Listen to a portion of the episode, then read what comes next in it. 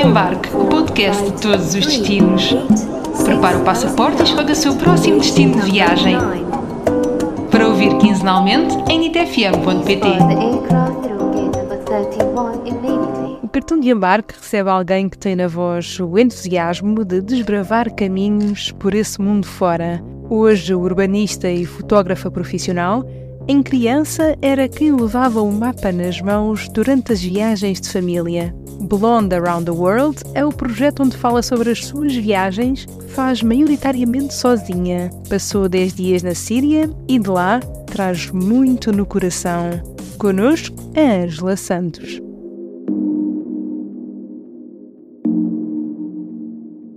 E é sempre difícil uh, explicar quem é a Ângela que a Angela é assim uma amálgama de muita coisa. Nas redes sociais sou a Blonde Around the World, tenho o blog e Instagram, são as redes que, que mais uso a nível de mercado nacional, por assim dizer. Sou urbanista, uh, sou fotógrafa profissional e sou uma viajante convicta que é necessário explorar o mundo para nos conhecermos a nós próprios.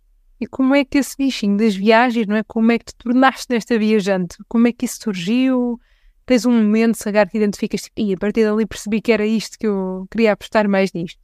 Eu acho que isto do, do ser o bichinho cresce connosco, não é? E eu, quando era miúda, viajava com os meus pais dentro de Portugal, Espanha, vá, pronto.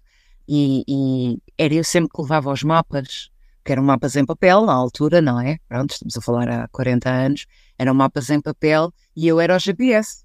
Uh, e eu sempre tive um fascínio muito grande por geografia e por conhecer o mundo e acabava por uh, acabou por a coisa se enraizar muito desde criança. Fazíamos as road trips e eu adorava fazer as road trips. E depois, quando ali por volta dos meus 18, 19 anos, decidi inscrever no intercâmbio com jovens da Europa toda e fui uh, para a Itália. Portanto, acaba por ser a primeira viagem que fiz sozinha, por conta própria por conta própria, quer dizer, ia num grupo com mais jovens, julgo que éramos para uns 50, todos eh, de vários países da Europa, mas acabou por ser uma experiência tão marcante para mim que eu percebi eh, se há este mundo aqui na Europa, já aqui ao lado, com uma riqueza cultural tão grande e com uma riqueza histórica tão grande para explorar, o mundo é, é imenso e então eu quero ver mais. E a partir daí comecei a explorar e, e a, a querer conhecer outras culturas e ir um bocadinho mais longe. Depois, a Blonde Around the World surge. Uh, em sequência, eu já fazia fotografia há 5, 6 anos, a nível profissional, e a Blonde Around the World surge precisamente na pandemia. E eu fui para a Índia em março de 2020. Ou seja, fui para a Índia num, numa altura muito específica, com características muito peculiares, e quando voltei, pensei: eu tenho um espólio imenso de fotografias. Fiz uma viagem em condições muito particulares isto não pode ficar só para mim. Eu tenho que contar às outras pessoas aquilo que vi e o que é como mulher viajar sozinha, porque eu fui sozinha para a Índia, e, e esta coisa de tentar eh, aproveitar esta época que ninguém pode ir para lado nenhum para tentar uh, mostrar às pessoas que quando pudermos ir para algum sítio, há destinos que vale a pena visitar. E acabou por, uh, por começar por aí uh, a Blonde Around the World tocaste aqui num ponto que eu acho super importante, ainda aos dias de hoje, não é? Que ainda há assim alguma reticência, não é? Relativamente a, às mulheres viajarem sozinhas, especialmente se falarmos uh, sobre destinos, enfim, não tão no Ocidente. Qual é que tem sido a tua experiência nesse, nesse campo? Se há coisa que eu aprendi é só ouvir quem já passou pela experiência, efetivamente, porque os medos estão nas nossas cabeças, não é? E são criados pelo nosso imaginário e e pelo que, que, nos vão transmitindo e pelo que a comunicação social nos vai transmitindo. Quando eu digo, por exemplo, quando eu disse que ia para a Índia sozinha, a primeira coisa que eu ouvi foi: Tu és maluca, vais para a Índia sozinha, aquilo é extremamente perigoso, e o destino A ou o destino B para onde tu vais são perigosos. Não há nada como ir e como sermos nós a viver a experiência para podermos falar na primeira pessoa. É óbvio, não vamos romantizar a coisa porque nem tudo é cor-de-rosa e temos que ter consciência daquilo que estamos a fazer mas ainda há um grande preconceito em relação a uma mulher viajar sozinha, porque efetivamente o mundo não é igual para as mulheres e para os homens, não é? Pronto. E nós temos que ter mais cuidados. Agora, em termos de aceitação, quando eu chego a algum sítio sozinha, as pessoas recebem-me sempre, até hoje nunca tive nenhuma reação má. Gera uma curiosidade imensa, especialmente em culturas diferentes uh, da nossa, gera uma curiosidade muito grande. Mas as pessoas receberam-me sempre de braços abertos em todo o lado. Nunca tive nenhuma reação negativa, nunca tive uma experiência que me levasse a pensar: olha, nunca mais quero fazer isto desta forma. Mas é óbvio que eu tenho que fazer um estudo prévio muito grande, tenho que me documentar muito bem e tenho que ouvir e ler pessoas que já passaram pela mesma experiência, mas sem dramatismos. Tem que se ter os pés muito assentes na terra, mas é uma, uma experiência que eu recomendo a qualquer mulher, a qualquer pessoa, porque não são só as mulheres que, que têm alguns receios de viajar sozinhas, os homens também têm, não é? Uh, mas, mas eu acho que é uma experiência de muito enriquecedora, mesmo, muito. E a Síria, como é que surgiu esta viagem? Porquê é que decidiste rumar a este país? Também não é propriamente o destino mais óbvio para muita gente, se calhar para a maioria das pessoas. Não, não é. Uh, aliás, se calhar para a maioria das pessoas é um destino a evitar. Eu viajei com a Sem Rota e eu gosto de destinos que me desafiem, de destinos diferentes. E, e, surgiu um bocadinho como é uma oportunidade. São destinos voláteis que nunca sabes se amanhã tens oportunidade de lá ir. Portanto, se a oportunidade naquele momento aparece e se o destino naquele momento está estável e está seguro para tu ires, aproveitas e vais. Eu sabia que as condições estavam todas reunidas a nível de segurança e é um destino tão rico a nível cultural que eu achei que tinha que ser, era o momento e tinha que ser e estavam, estavam reunidas as condições.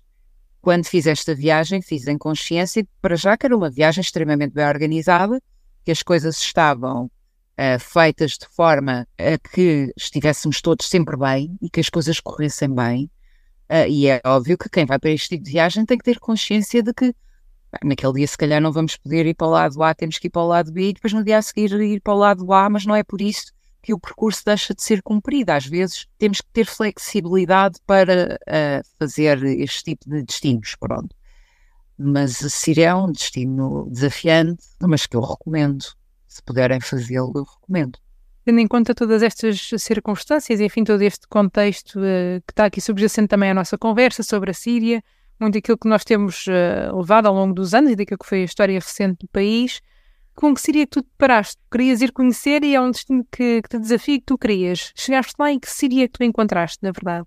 Olha, eu, eu fui Síria com aquela imagem que todos nós temos na cabeça do país, é uma imagem de um país completamente destruído pela guerra, esteve em guerra durante 10, 11 anos, uma guerra civil, não é? E que só há, se calhar, um ano e meio, dois anos é que uh, há regiões que são visitáveis e que é possível uh, explorar em termos de turismo. Depois, também fui para a Síria com um sentimento um bocadinho agridoce, no sentido de até que ponto seria ético eu ir visitar um país naquelas condições, não é? Mas depois pensei que aquele país está numa fase de transição e aquelas pessoas estão a tentar reconstruir a vida delas, não é? Com as condições que têm e com os embargos internacionais e pronto, com tudo o que está subjacente à situação que estão a viver. E uma forma de nós ajudarmos aquelas pessoas é fazermos turismo consciente, atenção. E vais tentar criar os estigmas todos à volta daquele, daquele daquele país em termos de pessoas. Porque aquelas pessoas merecem, merecem que nós lhes demos a oportunidade de se mostrar ao mundo da mesma forma que outros destinos têm a oportunidade de se mostrar ao mundo. E nós fomos depois do, dos terremotos, daqueles terremotos que, que, que assolaram o sul da Turquia e o norte da Síria. E acabámos por encontrar ali um misto de escombros de guerra, com escombros de, de terremoto, com muita destruição, mas a dada altura hum, eu tive que me abstrair do que era aquilo que seria a desgraça do país para me focar nas coisas boas que o país tem, porque aquele país tem muita coisa boa. E o que eu encontrei na Síria foi um país com uma cultura riquíssima, com milhares de anos e com pessoas absolutamente extraordinárias que estão de braços abertos para nos receber e que querem muito receber-nos e que querem muito mostrar-nos que, que têm um país fabuloso para proporcionar boas condições aos turistas, pronto, e para nós irmos turistas, viajantes, o que seja o nome que agora está na moda para dar é viajante, pronto. Aquilo que eu julgo que é necessário as pessoas interiorizarem quando vão para a Síria é que têm que ter consciência daquilo que vão encontrar e têm que fazer uh, alguma pesquisa daquilo que é o passado recente do país uh, e que têm que ir com consciência daquilo, da postura que têm que ter. Pronto. Uh, não se pode ser leviano. Há países onde não podemos ser levianos e temos que ir uh, com consciência daquilo que, que vamos fazer e daquilo que vamos encontrar.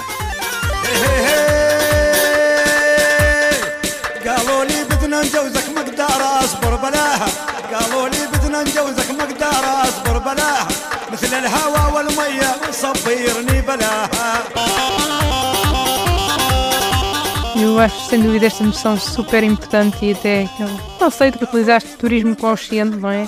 Acho que devia estar muito mais presente, uh, até em pequenos, pequenas viagens, pequenos passeios, acho que é super importante termos isso cada vez mais em conta num mundo cheio de, enfim, vivemos todos tudo muito ao máximo e no limite, não é?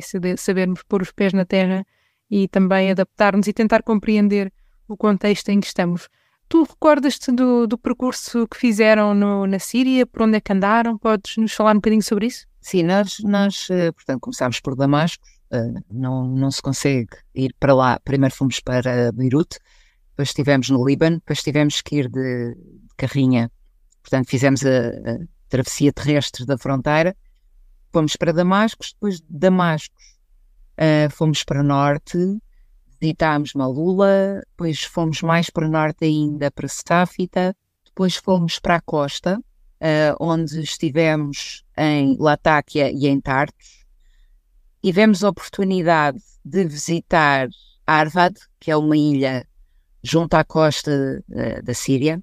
Portanto, a Síria tem só um bocadinho de costa ali entre o Líbano e a Turquia, não é? E é uma costa lindíssima que vale a pena visitar e Arvad é uma ilha ainda muito pitoresca, uh, uma ilha pescatória, tem um, forte muito engraçado para visitar e ainda tem estaleiros navais daqueles uh, de moda antiga, de, de, barcos que fazem embarcações de madeira ainda. E depois uh, para Alepo, que é mais a norte, não é? E depois de estar em Alepo, viemos para Homs, fica no centro entre Alepo e Damascus. Uh, e depois, quando estávamos em Homs, tivemos a oportunidade de visitar Palmira, que fica mesmo no centro da Síria, não é? Aquela cidade icónica que toda a gente conhece, da Rainha Zenóbia. E depois ainda viemos ao sul, já quase na fronteira com a Jordânia, a Bosra, que, que também é uma cidade arqueológica antiquíssima e que vale muito a pena visitar. Tem o teatro mais fabuloso que eu tive a oportunidade de ver até hoje num estado de conservação absolutamente uh, brutal, porque até há uns anos estava, estava tapado pelas areias. E então, a fazerem umas escavações para construir umas casas, uh, descobriram o teatro e ele está, está praticamente intacto, pronto. E, e depois voltámos para, para Damasco novamente. É curioso ia perguntar precisamente sobre o estado de conservação uh, destes pontos arqueológicos que mais se destacam. Gostei imenso de saber deste ponto, mas falaste em Palmira e eu arrebatou alguém instantaneamente. E tinha curiosidade de saber se foi um dos, uh, dos locais que mais gostaste, ou se tivesses de eleger assim um top 3, qual é que seria? Olha, é muito difícil. Eu gostei muito da Apamea, porque Apamea é uma cidade também uh, greco-romana fica ali entre Amã, que é, que é uma cidade, a cidade das Noras, que tem, tem uma série de confluências eh, de rios e tem umas noras gigantescas de madeira, pá, espetaculares, mesmo fabulosas, e que foi uh, pouco ou nada destruída pela guerra. Por isso ainda, ainda mantém um estado de conservação independentemente eles terem muitos constrangimentos a nível de investimento para conseguirem conservar as coisas, não é? Eu adorei a APAME porque eu, como urbanista, vivo com estas coisas, não é? Eu estudei estas coisas na faculdade, independentemente já lá irem quase mil anos, mas a APAME foi em tempos, esteve em tempos o maior eixo, portanto é o cardo, que as cidades eram construídas o eixo norte-sul, leste-oeste, e tinha o maior eixo norte-sul do Império Romano, ou melhor, do Império Greco-Romano. Portanto, estar ali e depois assim, nós estávamos sozinhos, porque não estava lá mais ninguém. É, é um dos privilégios, ainda que seja triste isto acontecer, mas é um dos privilégios de visitar países como a Síria, que nós estamos sozinhos, estivemos sozinhos em, em Palmira, uh, estivemos sozinhos em Apamé, Eu, eu gostei, em termos de cidade, pronto, eu adorei Damasco. Damasco é. Não, não dá para descrever o que é passear no centro histórico de Damasco, porque é quase como passear num livro de história. É tudo tão bonito, aquela, aquela arquitetura em decadência, mas é tão, é tão bonito, tão pitoresco. É uma cidade lindíssima e as pessoas são extremamente afáveis. É, e eu acho que Damasco tem tudo a nível cultural.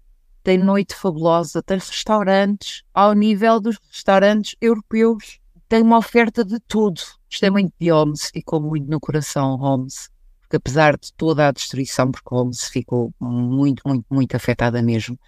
Uh, mas apesar de toda a destruição, nota-se muito que as pessoas estão a tentar viver as vidas normais delas. Portanto, consegue-se sentir o lado humano da cidade. E depois Alepo, porque Alepo eu acho que dá um bocadinho no coração de todos nós pelas imagens que vimos durante tanto tempo de, da guerra em Alepo, não é? Porque foi o culminar de, das batalhas, foi naquela cidade, e dos, dos conflitos, dos confrontos, aquela cidade foi muito martirizada. Aliás, nós não podemos visitar a cidadela de Alepo por causa do terremoto, nem foi por causa da guerra. A cidadela ficou bastante afetada eu não consigo eleger assim só, só três, é difícil eleger assim só três, porque eu tenho um carinho muito grande pela Síria, pela forma como fomos recebidos, porque aquelas pessoas eh, foram, foram extraordinárias, mesmo, mesmo extraordinárias. Falámos aqui muito deste elemento humano, falámos também aqui deste itinerário, daqueles pontos que, enfim, foram muitos tantos uh, que te marcaram no coração, não é? Depois desta viagem. Uh, a nível de, de, transportes, como é que vocês se deslocavam? O que é que achaste de, das infraestruturas? Uh, como é que isso decorreu? Olha, surpreendentemente, a Síria tem estradas fantásticas. Eu, eu, eu não sei, erradamente achava que ia encontrar um país com cidades completamente uh, destruídas, com estradas, infraestruturas completamente destruídas. Nós fizemos sempre em transporte privado, até porque não se pode visitar a Síria sem ser com agência local, porque tu para entrar na Síria, para além do visto, precisas do Clearance Security, que é quase um, um segundo visto de segurança que só pode ser emitido através de agência local. Ou seja, não te passam visto, tu chegas à fronteira terrestre e já tens que ter alguém da empresa, do local, a ir-te buscar, que tem o Clearance Security e só com esse documento é que tu vais ao guichê para pagar o visto e para te emitirem o visto. Ou seja, todo o percurso na Síria tem que ser feito com agência local. Neste caso foi a, a Golden Team Síria, uh, que é parceira da Sem Rota uh, no país, e, e, são fantásticos. Não, não tenho como mais recomendar, porque são mesmo inexcedíveis, e acabamos por sempre andar em transporte próprio até por questões de segurança, como é óbvio, eles têm os contactos de segurança necessários. Nós para irmos a Palmira, para, para visitar Palmira, tens de ter uma permissão específica do, do governo para poder passar por determinados checkpoints e são eles que têm as permissões e tem que se pagar, não é? Pronto. Uh, porque ainda é uma zona muito instável, mas, mas uh, eles têm tudo perfeitamente delineado, tudo completamente. Os alojamentos são fantásticos e, e as questões de segurança são, são completamente garantidas. E as estradas são boas, que era a questão que tu me estavas a colocar inicialmente. Eu dispersei-me um bocadinho, mesmo a nível de hotéis. Nós ficámos sempre em lugares, em, em lugares fantásticos, em todas as cidades. Uh, obviamente, falta muita luz, porque a eletricidade, as, centrais elétricas foram muito danificadas com a guerra e é normal, não é? Pronto. Sentiste segura ao longo destes 10 dias? Completamente, completamente. Nunca senti. Já é assim, tens milhares postos de controle. Paras muito frequentemente, mostram documentos, eh, revistam as carrinhas, mas senti-me sempre completamente segura, completamente. E, foram, e receberam-nos braços abertos sempre onde nós fomos, em, em todos os lugares que visitámos. Fomos super bem recebidos e nunca, em momento algum, me senti insegurança. Não. Tinha mais medo que acontecesse outro terremoto, confesso. O que é que tu achas que o mundo devia saber sobre a Síria? Não devia saber sobre a Síria que, apesar dos pesares, uh, vale muito a pena ir à Síria E eu não gosto de, quando, quando faço este tipo de intervenções, ou mesmo quando publico no meu blog, não gosto de entrar em questões geopolíticas, nem. Pronto, gosto de me abster um bocadinho, tenho a minha opinião, mas gosto de me abster em relação a esses temas. Mas eu, eu devíamos despir-nos todos um bocadinho de preconceitos e visitar os países, seja a Síria, seja qualquer país que esteja ou, ou tenha passado há relativamente pouco tempo por uma situação menos boa ou de conflito, eu gostava que as pessoas percebessem que os povos não são o governo e o governo não são os povos. Era isto que eu gostava que o mundo percebesse. Angela, muito obrigada. Obrigada eu, mais uma vez, e por ter a oportunidade de falar sobre a Síria, porque de facto é um país ainda um bocadinho uh, ostracizado pelo Ocidente.